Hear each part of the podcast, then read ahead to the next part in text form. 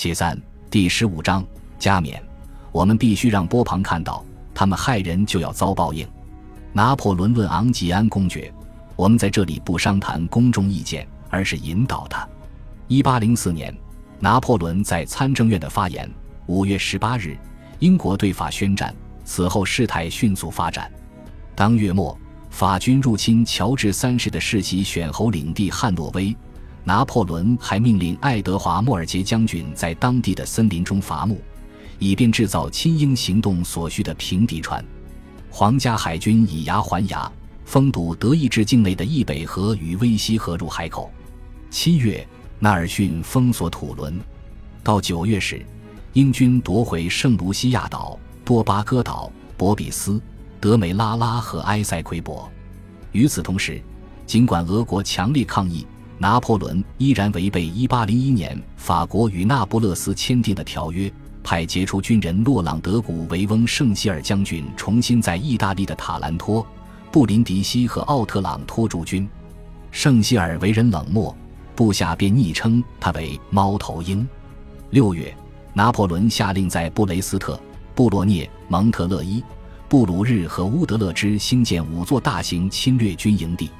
布鲁日营地后来转至布洛涅附近的昂布勒斯特。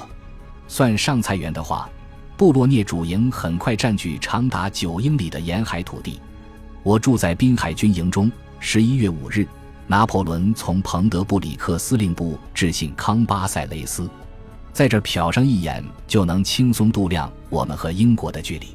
圣奥梅尔、贡比涅、阿拉斯、埃塔普勒、维莫罗、巴黎和亚眠建立起支援兵营，供骑兵和预备队使用。英格兰军团吸收了旺代的西方军团兵员，后改称滨海军团。一八零四年一月，军团共七万人；三月时，全军达十二万人。拿破仑后来声称，自始至终他只想威慑英国，麻痹奥地利，训练军队。从没真的打算实行入侵，此乃无稽之谈。爱德华德·布里埃上尉的五卷本登陆英吉利群岛的计划与设想，回顾拿破仑的入侵方案，用了至少两千六百三十六页，精确概述各伴侣的预备上岸地。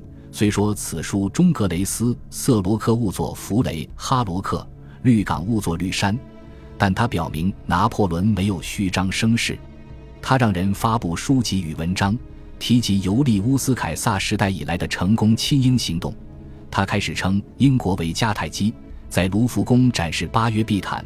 他只是德农铸造降临英国的纪念章，其正面刻画近乎全裸的拿破仑成功战胜人鱼，其背面则是文字：一八零四年伦敦铸造，大规模的修建运河，能保持南特、荷兰、安特卫普、瑟堡。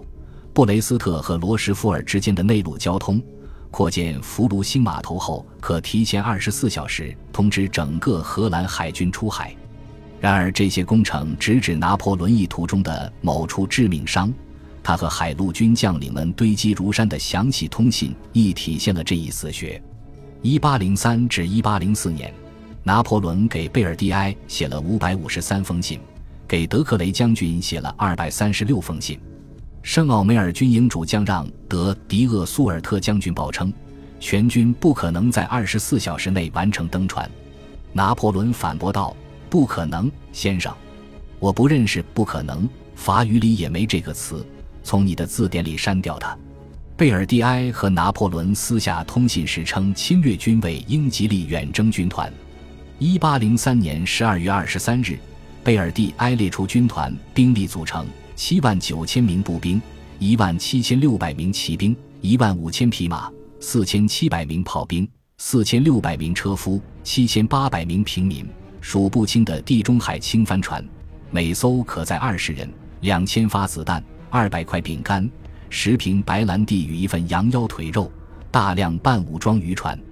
国家参政破来称，舰队规模如下：二百五十艘单桅帆船，每艘载炮三门。六百五十艘炮舰，每艘都配有大舢板；大量平底船，每艘载炮六门；七百五十艘运输船，负责运送火炮。舰队规格达到顶峰时，各类船只达一八三十一艘，人员达十六万七千人。很多平底船满载时的最大吃水深度为六英尺。船底平坦意味着他们可以上岸。一八零四年春，平底船大多已就位，但其侧舷容易进水，而且船尾无风时，它们才能平稳航行。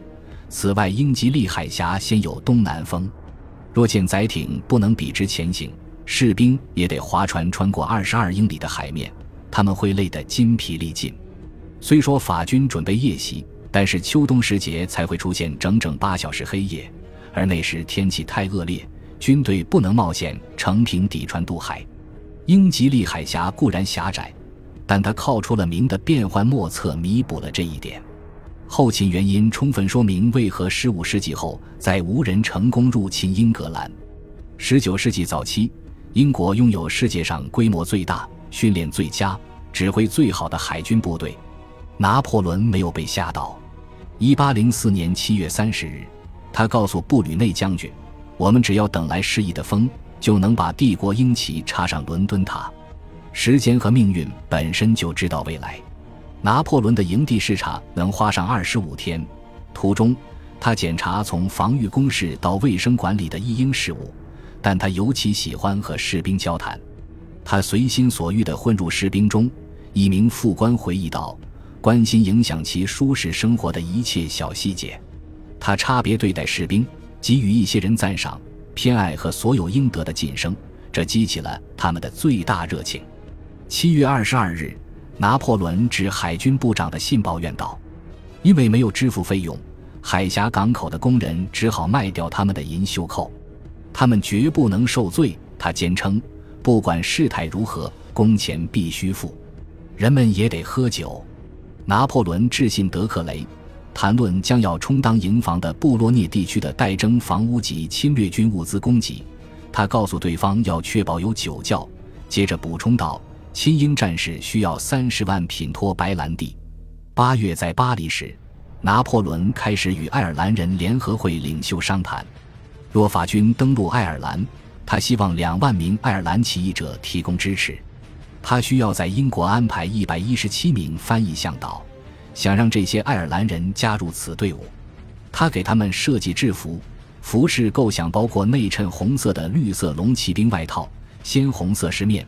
白色纽扣乃至马刺颜色，他还认定他们应设置两名鼓手。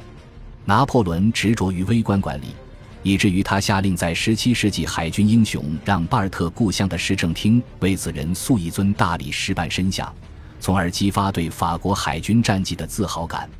拿破仑照例需要军政事务以外的精神食粮。美国物理学家本杰明·汤姆森爵士当时住在巴黎。十月一日。拿破仑感谢他的热量守恒说论文，评论道：“和极其稀薄的生热分子相比，为磨光物体的粗糙表层面积很大。同一物体磨光后，表层空间总面积会大大缩小。表层空间面积能够度量热量的流出与流入。从这个角度看，为磨光物体的热量出入量一定比磨光物体的大，所以它改变温度的速度应该更快。这些是我的想法。”你的论文证实了它。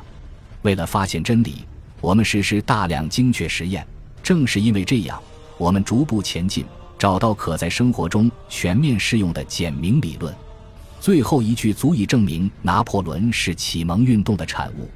此时，拿破仑的云雨生活也非常活跃。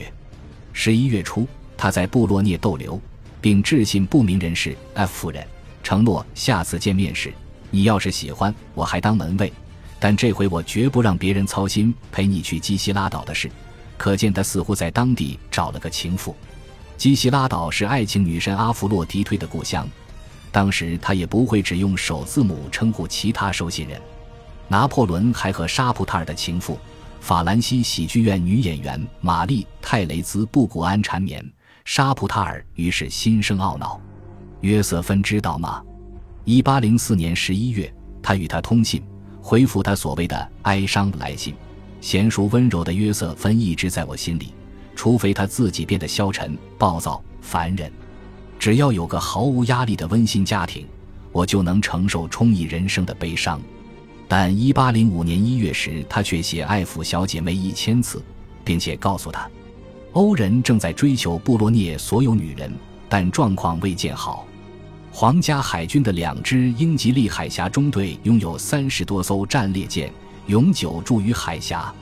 所有法国海军主将，冈托姆、厄斯塔什布吕克斯、洛朗德特吕盖、皮埃尔德维尔纳夫及德克雷，为皇家海军海峡中队所制。他们在合理限度内尽力反对英国远征。路易拉图什特雷维尔最能胜任法国海军总司令之职。但他从圣多明各回来后就暴病不起，于1804年8月辞世。布吕克斯接替了特雷维尔，却在1805年3月死于肺结核。拿破仑和他的高级顾问意识到，大军不可能只靠一次涨潮渡海，冒着雾色突然过海也注定会陷入不测之渊。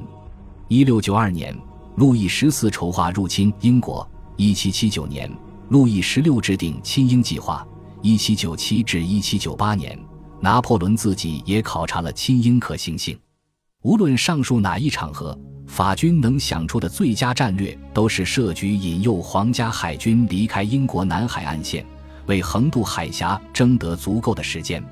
然而，又使伦敦的海军部从狭窄的英吉利海峡撤防纯属幻想，哪怕设想的撤防时间只有一次涨潮。感谢您的收听，喜欢别忘了订阅加关注，主页有更多精彩内容。